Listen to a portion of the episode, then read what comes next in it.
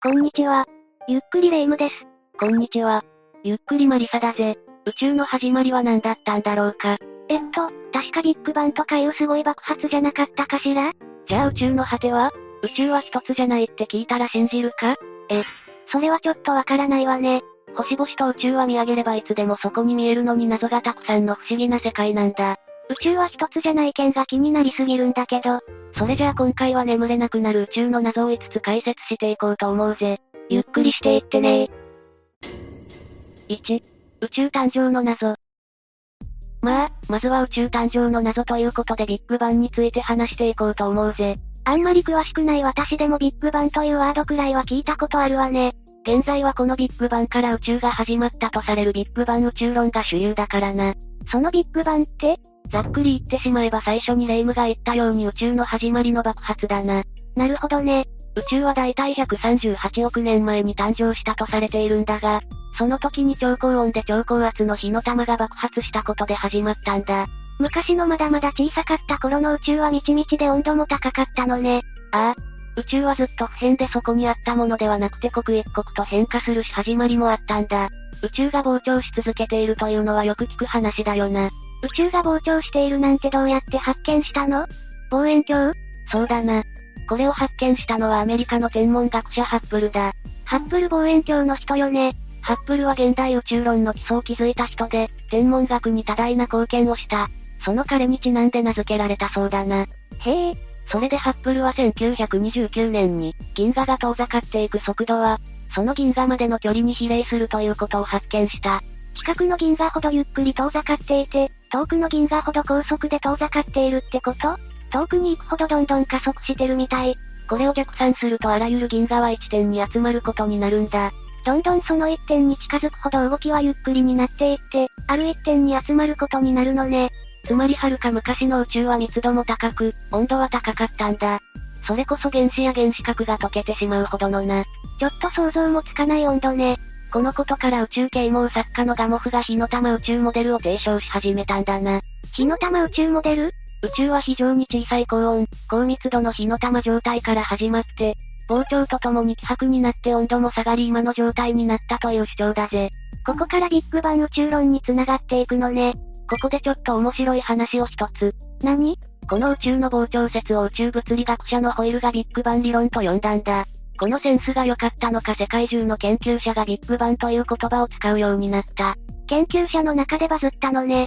確かに言葉の響きはキャッチーだわ。ホイールはビッグバン宇宙論に反対する定常宇宙論の立場の人だったんだよな。なんというか、不憫ね。ちなみに定常宇宙というのは宇宙は膨張していても時間的に変化はしないと考える。つまり温度が下がったり薄くなったりしないってことだな。膨張は否定しないなら空間が広がった分、スカスカになるのはどう説明するの無から物質が生まれるから密度は一定に保たれるんだぜ。宇宙について全然わかっていなかった頃なら否定はできないわよね。さて、話を戻すが1965年にビッグバン宇宙論の証拠が見つかる。ビッグバン宇宙論が証拠で裏付けられたのってそんなに最近だったの理論自体はもう少し前からあったが、決定的な証拠が発見されたのはせいぜい60年前なんだ。それで証拠って宇宙背景放射だ。五感から何も読み取れない。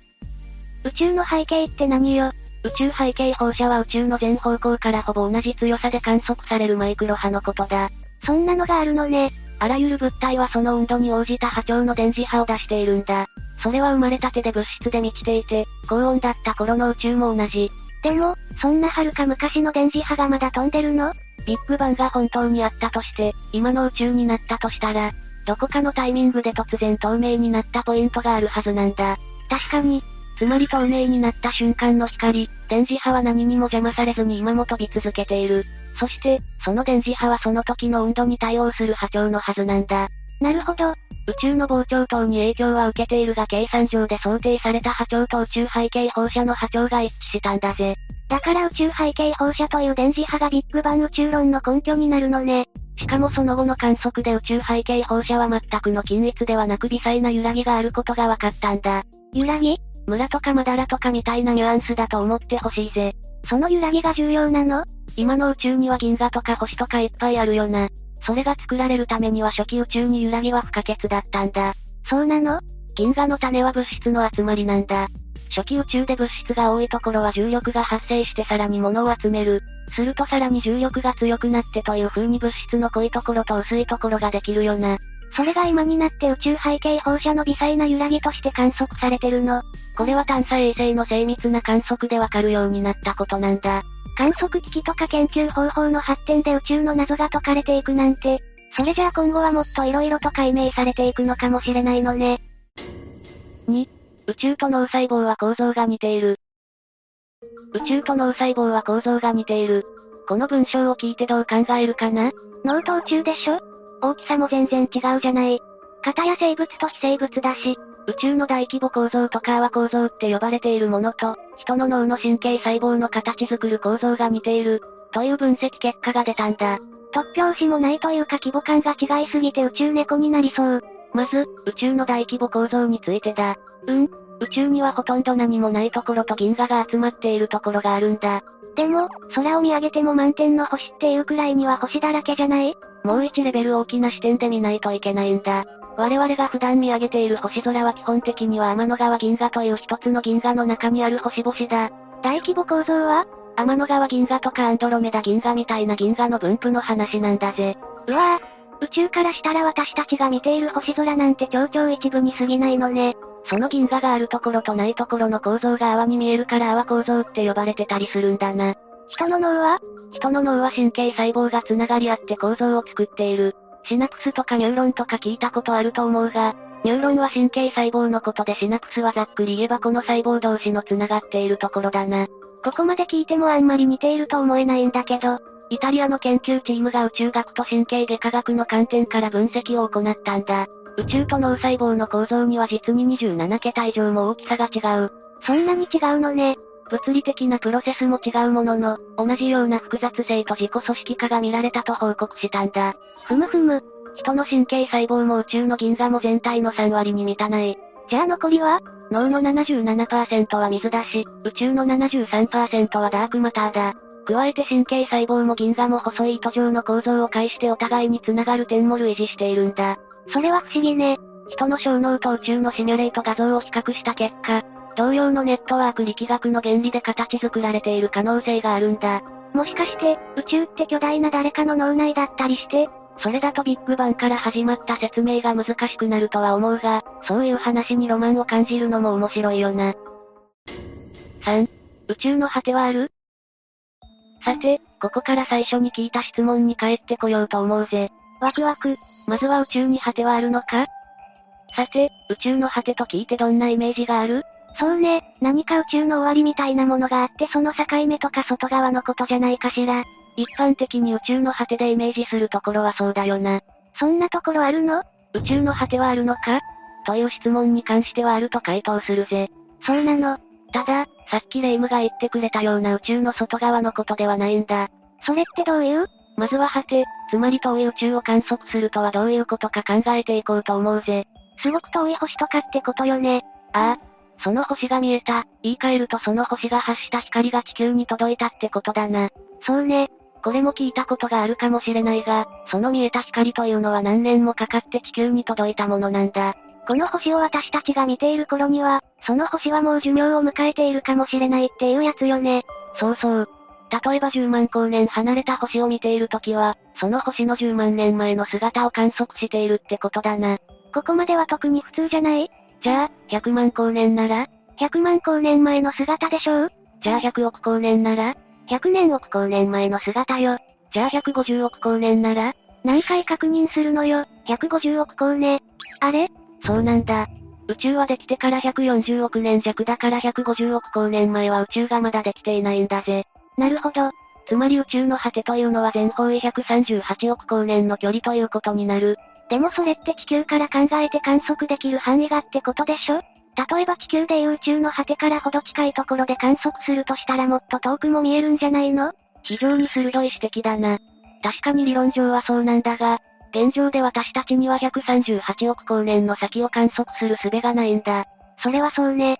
その宇宙の果てに近い地点から、先を見て何にも見えないということはないと思うんだが私たちにはわからない。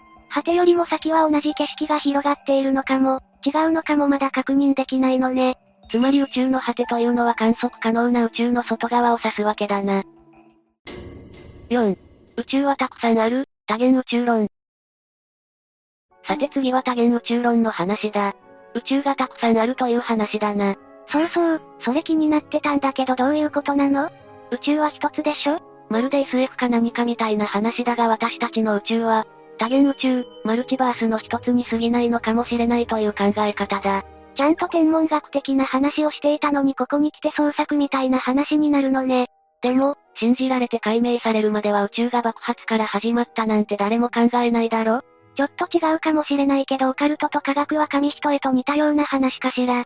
じゃあまずはマルチバースって何ぞやということから話していこうと思う。なんとなく難しそうだけど、ユニバースは知ってるか宇宙のことよね。そうだな、宇宙とか万物って訳されることが多い。五感は似てるけどマルチバースと関係してるのユニバースに対してマルチバースは、我々が観測できない別の宇宙が存在するという概念を指す言葉なんだ。ユニは単一、マルチは複数を表すと考えるとわかりやすい。ユニバースのユニってそこから来てたの。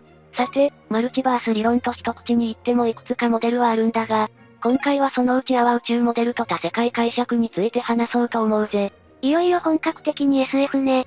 それじゃあアワ宇宙モデルだ。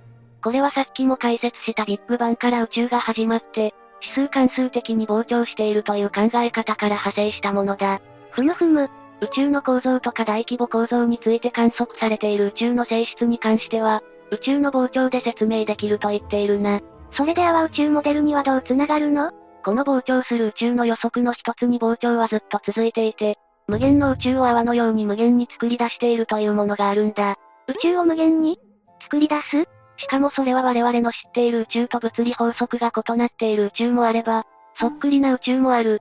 でもいずれにせよ我々が直接観測できるところにはないんだけどな。ほえー、もう一つの多世界解釈はそれこそ SF に詳しい人は知っているかもしれないな。そういう設定よく聞くわよね。 1957年に観測物理学者のヒュー、エベレットが提唱した説で、私たちの現実は異なる宇宙の重ね合わせであるという解釈だ。もう少しわかりやすくしてほしいわね。こう言うと感覚的につかみやすいかもしれないな。我々が何かを決定するたびに宇宙が分岐して異なる現実が生まれ、時に全く違った結果を生じることがあるという話だな。パラレルワールドみたい。例えば道を歩いていて迷子になって泣いている子供を見かけたとしよう。ええその子を助けた世界線も、助けなかった世界線も分岐して存在し続けるということだな。でも、選ばなかった箱の中身は知ることができないんでしょああ、永遠にな。これってとんでもない数の、無限と言ってもいいような世界線が並行して存在しているのよね。加えて、とある地球にいる A さんが実験によって確率の決定をしたりしても、あくまで A さんの世界ではそうなるってだけなんだ。他の世界線、他の地球では違う結果が出ることになるのね。比較できるのは自分がいる地球だけだから、パラレルワールドの研究をしているとかじゃなければ、支障はないけどな。今話した二つの理論で面白いのは同じマルチバースでも根本的に違うってことなんだ。というとまず、多世界解釈。これは、あくまで選択の数だけ分岐するという考え方だから、我々の地球で超大規模な兵器の爆発事故が起こった歴史があるとしたら他の地球では、いつその事故が起きるかはわからない。もしくは起こらないという分岐になるんだ。パラレルワールドに迷い込んだら歴史がちょっと違うとかよね。でも、アワ宇宙モデルでは宇宙ごとに根本的に物理法則が違う可能性をはらんでいるから、そもそも爆発事故が起きるような兵器すらない可能性があるんだ。そんな兵器が原理的に完成しない可能性があるのね。さて、ここでみんな考えるのは他の宇宙に移動はできないのかということだと思う。できたらすごく面白そうなんだけど、今の物理学が根本的に間違っているようなことがない限りは無理だそうだ。遠回しに絶対無理って言ってるわよね。その前にマルチバースって本当にあるの残念ながらマルチバースの実在を証明できるようなものは見つかっていないんだ。今のところは理論とか哲学的なものの段階だな。そうなのね。ただ、まだ我々がマルチバースの観測に適した方法や検証を発見していないだけかもしれない。いずれ、遠い未来にはマルチバースの存在も実証されるかもしれないぜ。私たちはさすがに生きてなさそうね。 5、地球そっくりの惑星、ケプラー 1649c。そして宇宙といえば宇宙人。地球外への移住。そうなのかしら。それを考えた時にまず候補として上がるのはできるだけ地球に似たような星だよな。そんなのがあればね。それが、あるんだな。どこにその星はケプラー 1649c という、白鳥座の方向に300光年、ケプラー1649という恒星を公転している太陽系外惑星だ。それで、地球に似ているっていうのはまず大きさが地球よりもちょっと大きいくらいでほぼ一緒なんだ。恒星もほぼ地球と同じで、岩石などからできた地球型惑星だと考えられている。へえ、そして何よりもケプラー1649のハビタブルゾーン内を公転しているんだぜ。ハビタブルゾーン日本語では生命居住可能領域とか生存可能領域とか呼ばれていて、地球と似たように生命が存在できる範囲のことだな。かっこいいわね。恒星からの距離で、温度とか液体の水が維持できるかとかが重要になってくる。やっぱり生命が存在するには液体の水が大事なのね。そしてケプラー 1649c も液体の水が維持できていると推定されているぜ。表面温度はマイナス39度だからちょっと寒いけどな。ちょっと数百度単位でプラスマイナスになることも多いんだから、まあ誤差の範囲だと思うぜ。宇宙規模で考えるとそうよね。地球上でもシベリアでマイナス71度とか南極でマイナス89度とか言ってるんだぜ。それを言われるとグーの根も出ないわ。大きさ、温度が地球と似ていてハビタブルゾーン内を公転しているし、おそらく液体の水もある。ここまで似ている天体はかつてないんだ。距離的に厳しいと思うんだけど、仮にケプラー 1649c に移住するとしたらそれは現実的なの実際問題なかなか難しそうだな。環境的には問題なさそうなのに主星のケプラー1649が結構、活発な星でフレアの危険性がある。フレア太陽フレアとか最近耳にするけど、恒星の表面で起きる爆発現象だ。この影響でたとえハビタブルゾーンにある星でも、大気が急激になくなってしまうこともあるんだ。冷え、大気の組成や厚さは液体の水を保持したり、地球で言えば紫外線から、地上の生き物を守ったりしてくれている。それがなくなったら、地上の生物には相当厳しい環境になるだろうな。現時点は環境的に問題がなくても、主星の活動が活発だといつその環境を壊されてしまうかわからないのね。だからケプラー 1649c の移住先としての評価はなかなか難しいんだ。地球ってそう考えると偉大だし貴重だわ。さて、今回は宇宙の謎について解説してきたぜ。宇宙の始まりや果て、マルチバースとかなり幅広く話をしたわね。正直、それぞれで一本になるくらい話す内容があるから、かなり簡単にというか表面をさらっと話した感じにはなったな。この内容で、宇宙は奥が深いんだぜ。本当にそうね。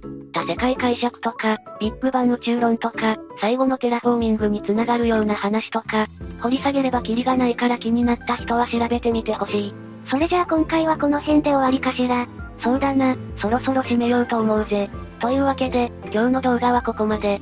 動画が面白かったら、高評価とチャンネル登録よろしくお願いします。最後までご視聴いただきありがとうございました。